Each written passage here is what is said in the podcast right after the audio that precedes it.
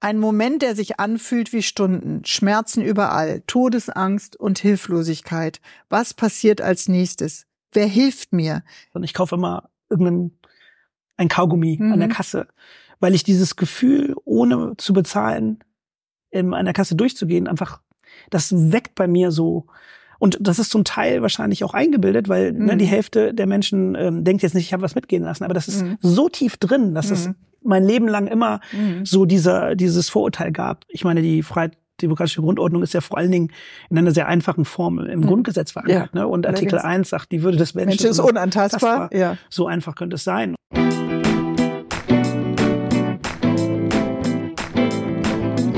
Book Deluxe, der Büchertalk mit Bärbel Schäfer.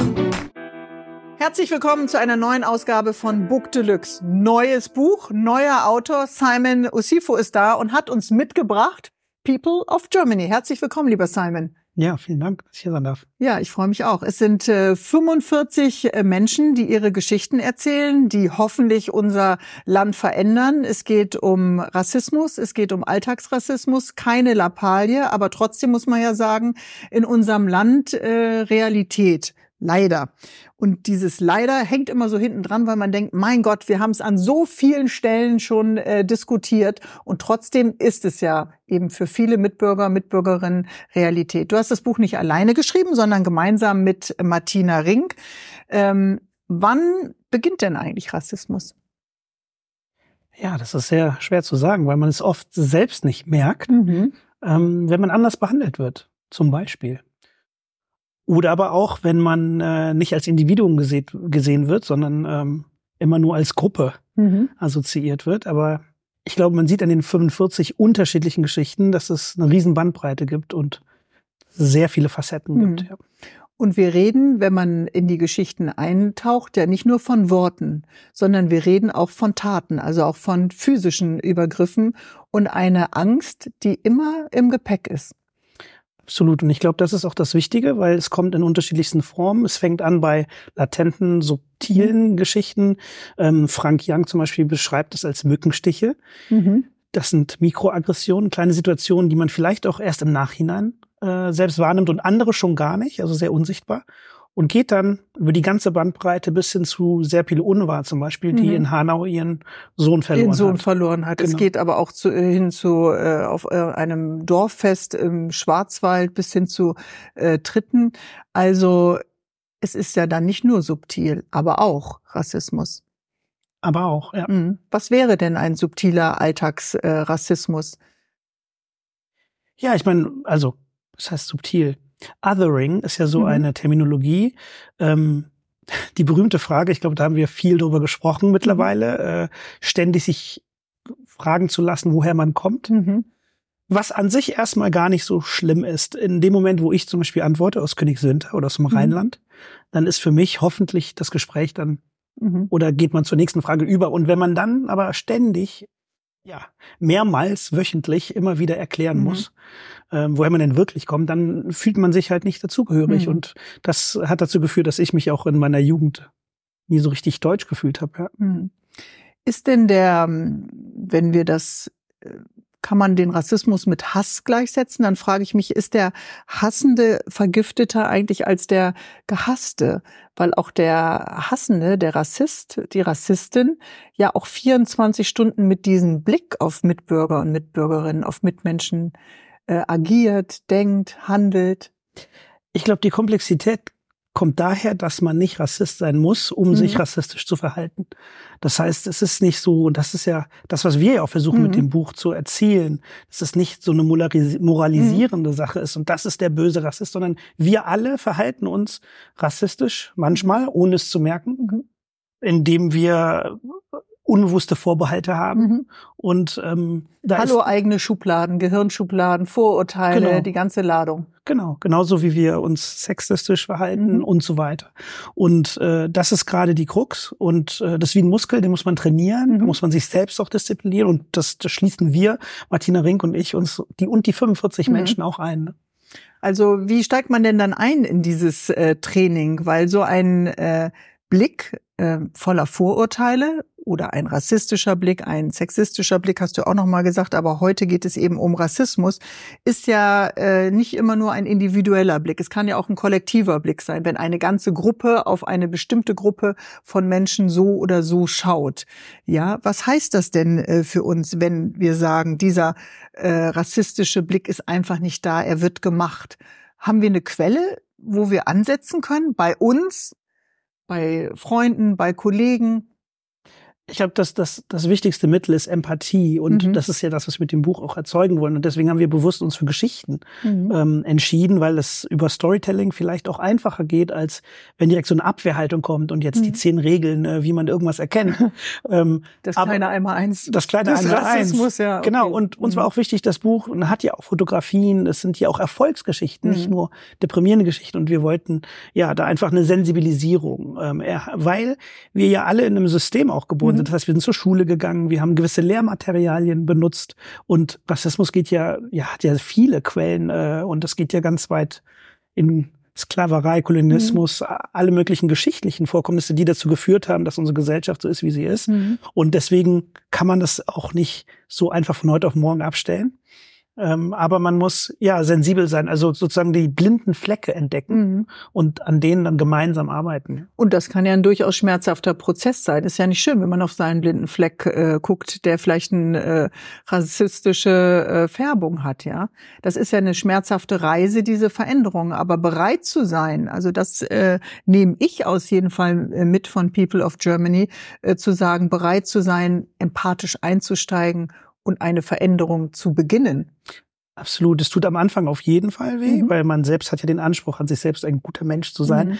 Aber es ist auch befreiend und das merken wir auch im Austausch mit Mhm. den Communities. Wir arbeiten ja auch viel mit Unternehmen zusammen und wenn man einmal diesen ja, Schalter umgestellt hat Mhm. und gesagt hat, es ist auch okay, dass Ja. ich Fehler mache Ja.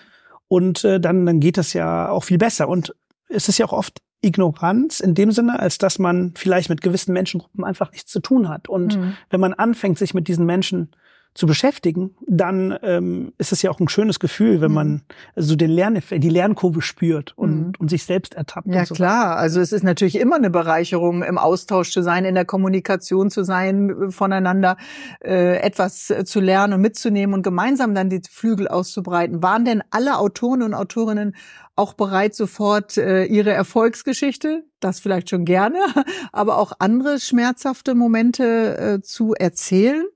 Also man kratzt ja noch mal an einer Wunde, die vielleicht schon verkrustet ist, ein paar Jahre länger her. Und durch Schreiben gehst du ja noch mal in diese Wunde. Absolut. Und das ist auch überhaupt nicht homogen, das Szenario. Also Mhm. von dem Moment, wo man sagt, ich bin gerne dabei, weil ich grundsätzlich offen bin, bis hin zu, Mhm. ich setze mich ans Papier. Und ich muss persönlich sagen, bei mir war das so, ich habe äh, meinen eigenen Rassismus eigentlich immer beiseite gelegt, Mhm. weil ich bin ja auch Warum? Bin ja in der Wirtschaft tätig und ich war als kleines Kind immer schon von meinen Eltern angehalten. Ne? Man Mhm. muss zehnmal besser sein als die Mhm. Mehrheitsgesellschaft. Ähm, und es bloß nicht den, diese Idee, du könntest jetzt wegen deiner Hautfarbe eine besondere Rolle oder so einnehmen. Mhm. Und ähm, außerdem ist es so, wenn man Erfahrungen teilt und ein, zwei Menschen einem nicht glauben, beim dritten Mal glaubt man sich irgendwann selbst nicht Mhm. mehr und dann geht man in so eine Denial, so eine Mhm. Haltung.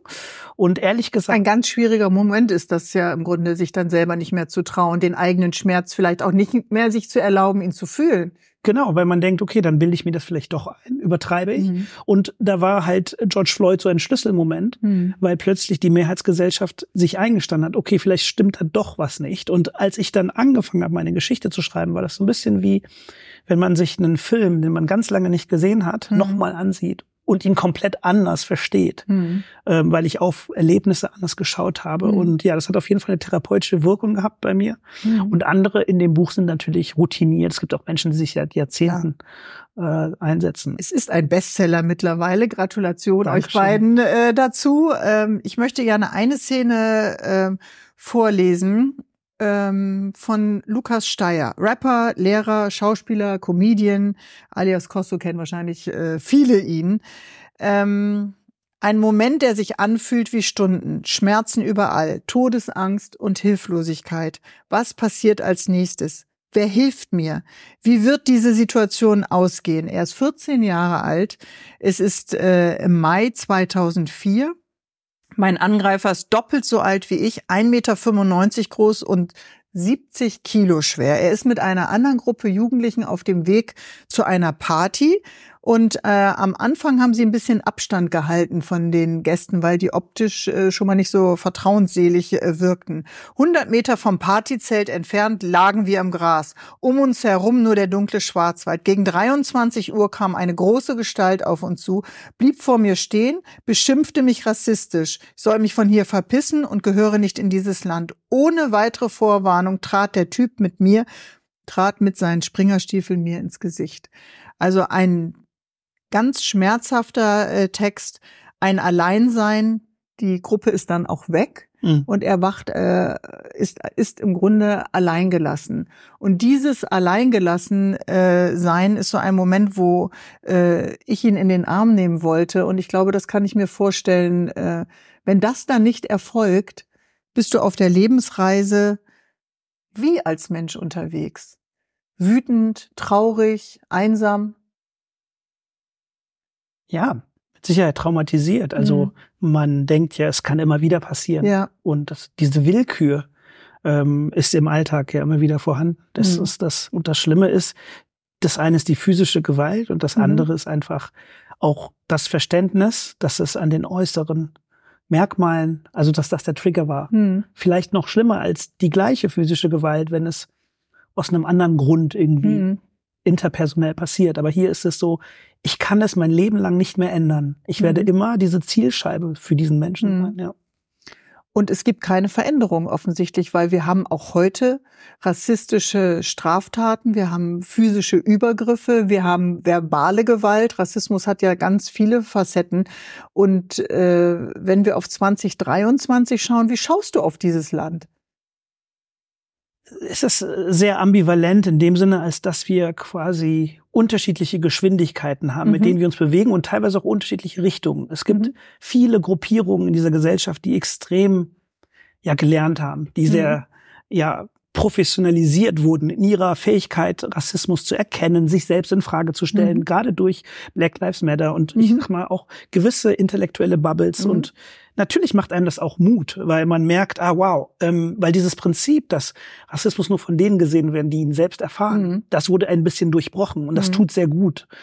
Und auf der anderen Seite gibt es andere Gruppierungen in der Gesellschaft, die ähm, ja in die andere Richtung laufen. Wobei ich sagen muss, die dritte Gruppierung ist für uns die wichtigste und das ist die, die wir äh, mit diesem Buch erreichen wollten. Das ist, das ist nämlich die in der Mitte, mhm. die eigentlich weder noch keine böse Intention haben, noch ideologisch irgendwie. Mhm. Und die Indifferenz ist die eigentlich die größte Gefahr in einer Demokratie. Mhm. Und äh, weil du kannst in die eine oder in die andere äh, Richtung natürlich äh, tendieren. Das heißt aber auch, dieses Indifferente könnten ja auch Menschen sein, die eine rassistische Bemerkung hören aber weghören, die passiv sind, die nicht reagieren, die gar nichts machen, es übergehen. Kennen wir alle. Ich kenne mhm. das von antisemitischen äh, Bemerkungen. Mhm.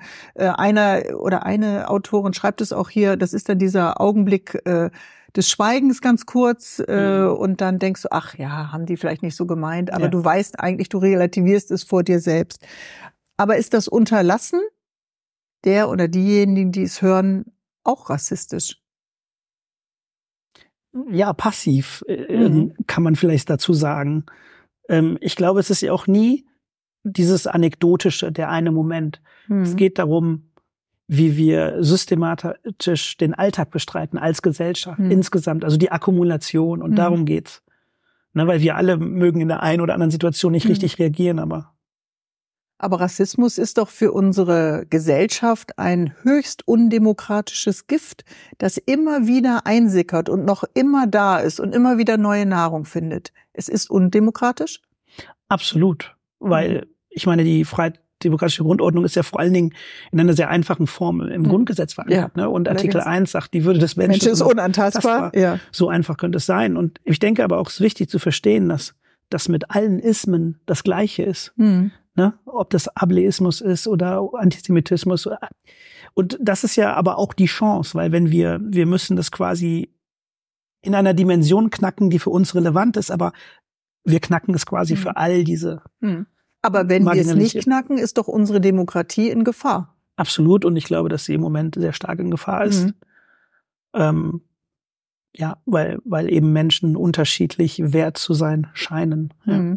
Also das ist aber etwas, was dir doch dann äh, und allen uns allen als Demokraten, nicht nur dir, äh, nicht nur äh, eine bestimmte vielleicht äh, Gruppe, die betroffen ist, dass es uns allen äh, Angst machen müsste.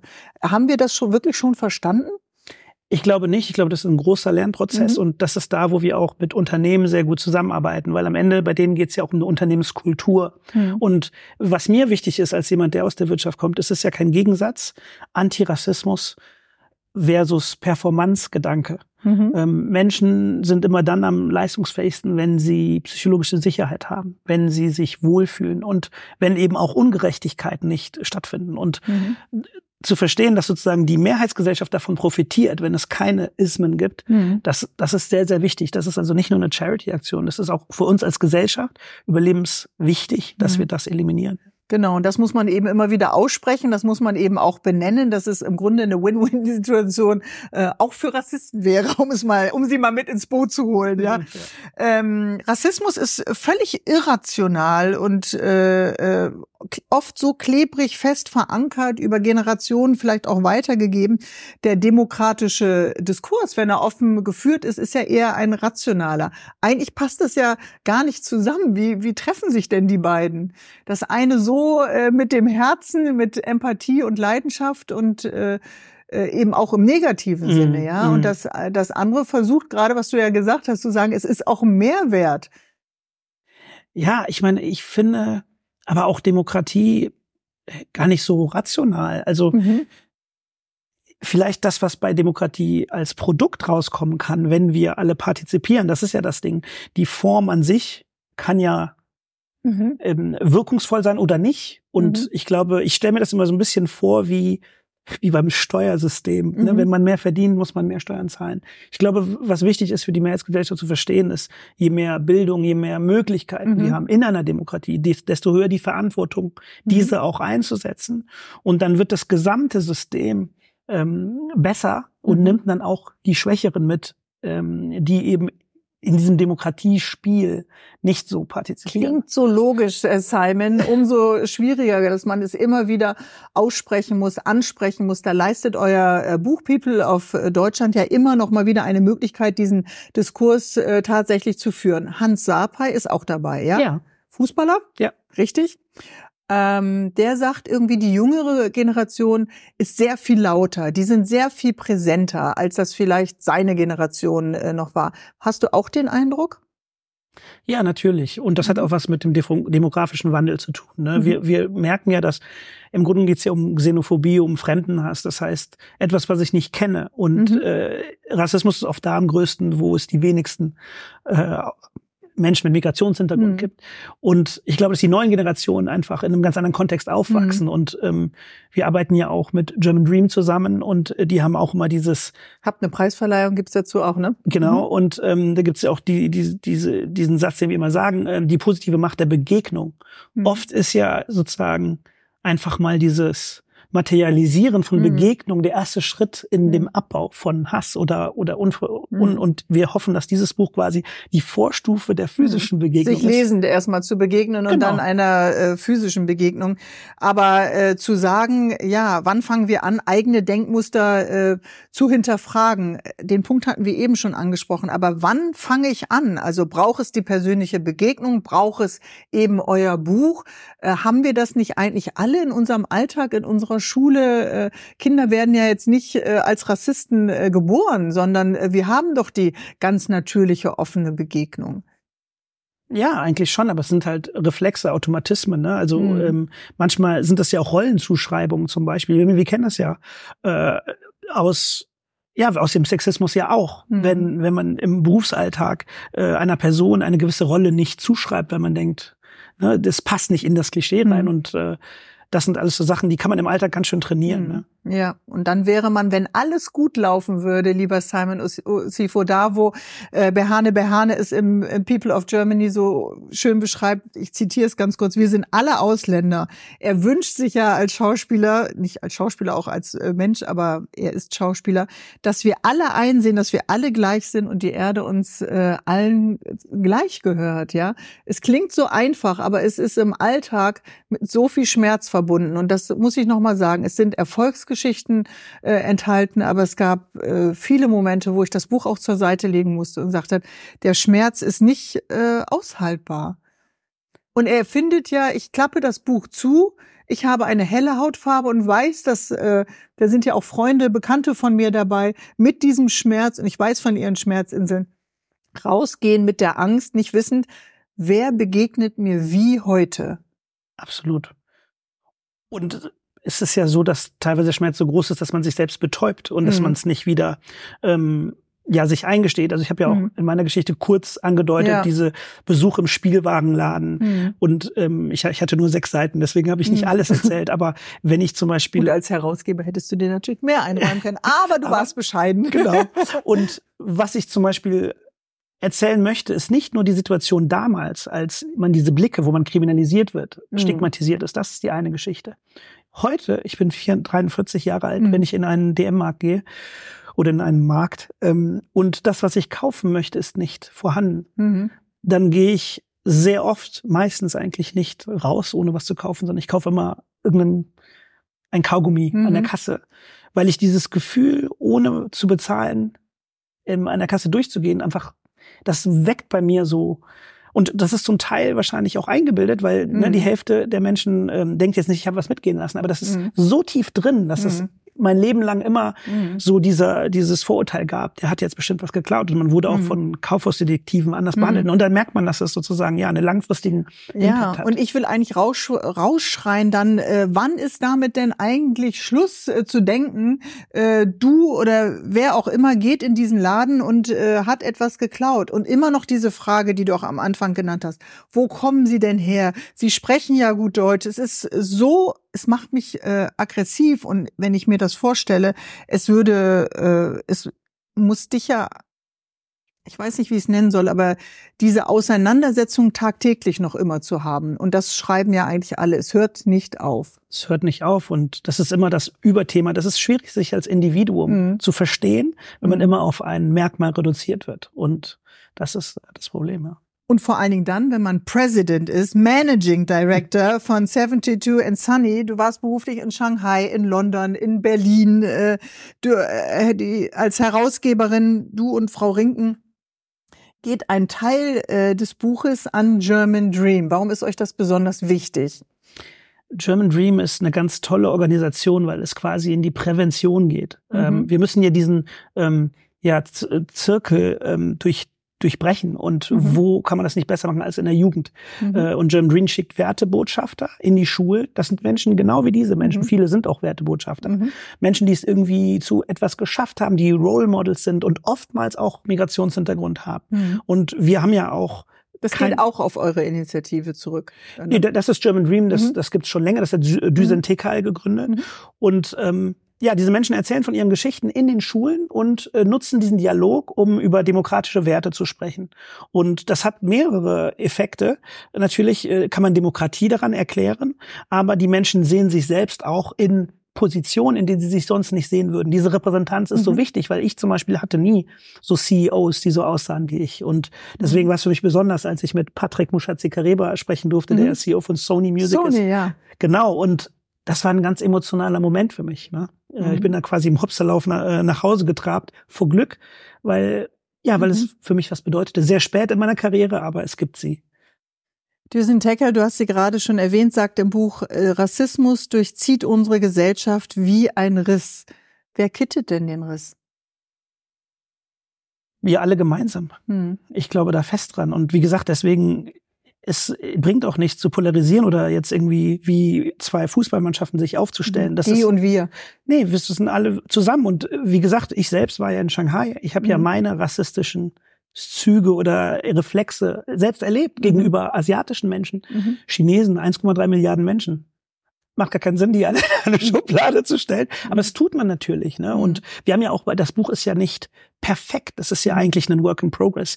Ähm, ne, wir Aber es ist doch auch naiv zu glauben, zu wissen, eine ganz bestimmte Partei, die in jedem äh, Landtag mittlerweile sitzt, die sehr, sehr hohe Prozentzahlen hat, die häufig rassistische Aussagen, antisemitische Aussagen formuliert, zu sagen, wir schaffen das gemeinsam, wenn doch ein großer Teil, und leider ist es mittlerweile ein großer Teil, wir sehen es in Ungarn, wir sehen es in Holland, wir sehen es vielleicht bald auch äh, in, in Frankreich, in Italien äh, haben wir auch eher nationalistische, ich will nicht sagen alle rassistische, aber viele mit rassistischen äh, Tendenzen zu mhm. sagen, uns schwimmt da doch gerade auch ganz viel weg.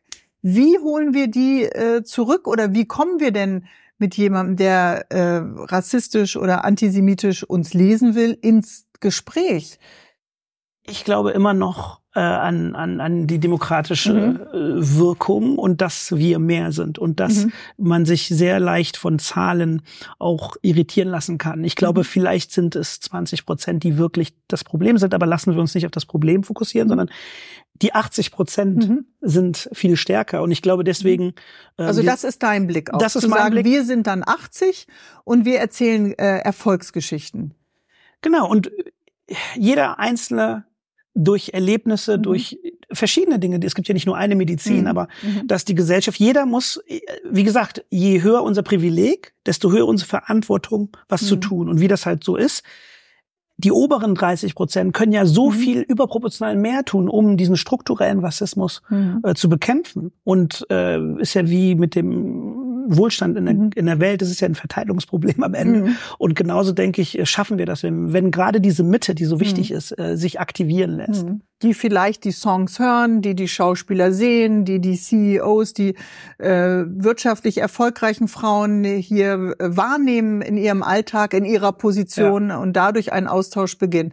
Aber es ist natürlich immer wieder äh, auch ein sich motivieren. Hast du denn manchmal auch Tage, wo du dir auch die Bettdecke über den Kopf ziehen willst und oh Mann, jetzt schon wieder zurück auf los. Aber äh, du hast ja irgendeinen Motor, der äh, auch äh, dich immer wieder antreibt. Ich kann mir vorstellen, manchmal bist du auch erschöpft. Ja, es gibt natürlich Tage, wo man erschöpft mhm. ist, aber es überwiegt die Freude daran, dass man plötzlich was bewegen kann. Und ich bin ja groß geworden ne, in, in einer Sozialwohnung und mhm. man hatte man das Gefühl gehabt, wie gesagt, das ist so weit weg, man gehört, mhm. wird nie dazugehören. Und irgendwo ist das schon eine Erfolgsgeschichte, aber was mich halt erfüllt, ist zu sagen, für die nächste Generation mhm. ähm, auch zu vermitteln, ähm, ja, es ist schön, wenn man erfolgreich ist, aber die Würde des Menschen äh, hängt ja nicht mit, korreliert ja nicht mit deinem mhm. Einkommen oder mit deinem Status in der Gesellschaft. Und ich glaube, ich habe mich am Ende zu sehr darüber definiert, über Leistung, um der Mehrheitsgesellschaft zu gefallen. Mhm. Ich dachte immer, wenn ich Und so hast du dich dabei selbst verlassen? Ein Stück weit schon. Und äh, weil ich dachte, ich musste so deutsch, so erfolgreich, so weiß mhm. wie möglich sein. Und wenn man dann irgendwann ein gewisses Alter hat und gerade auch in meinem Beruf, wo man sich die Frage stellt, okay, warum mhm. mache ich Werbung? Was kann ich damit machen? Und als wir gemerkt haben, dass auch ein Marketingmensch oder mhm. auch jemand aus der Fashionbranche wie Martina mhm. durch Ressourcen, durch Einfluss ihrer Verantwortung, wir unserer Verantwortung gerecht werden mhm. für eine gute Sache. Das ist das, was uns antreibt und dann macht das auch alles mhm. wieder Sinn. Ähm, also dann wünschen wir euch auch dank des Buches People of äh, Deutschland ganz, ganz viele Supporter, ganz viele, die dieses sehr bewegende Buch auch lesen. Und wir fragen jeden Autor oder Herausgeber in diesem Fall dann eben auch, wie wäre, würde denn der Buchtitel für deine ganz aktuelle Lebenssituation äh, lauten? Ich glaube, es wäre auf jeden Fall rastlos äh, in Richtung Seelenfrieden. Okay. Simon Osifo, herzlichen Dank für das Gespräch hier bei Book Deluxe. Danke, dass du zu Gast warst und für euch alle, die Book Deluxe liked und abonniert, wisst ihr natürlich, am Mittwoch gibt's immer eine neue Ausgabe und einen neuen Podcast. Dankeschön. Vielen Dank. Danke sehr. Hey, hier ist Bärbel Schäfer. Ich freue mich, wenn ihr uns äh, einfach auf euren Podcast-Plattformen bewertet. Das wäre fantastisch. Genießt Book Deluxe weiterhin.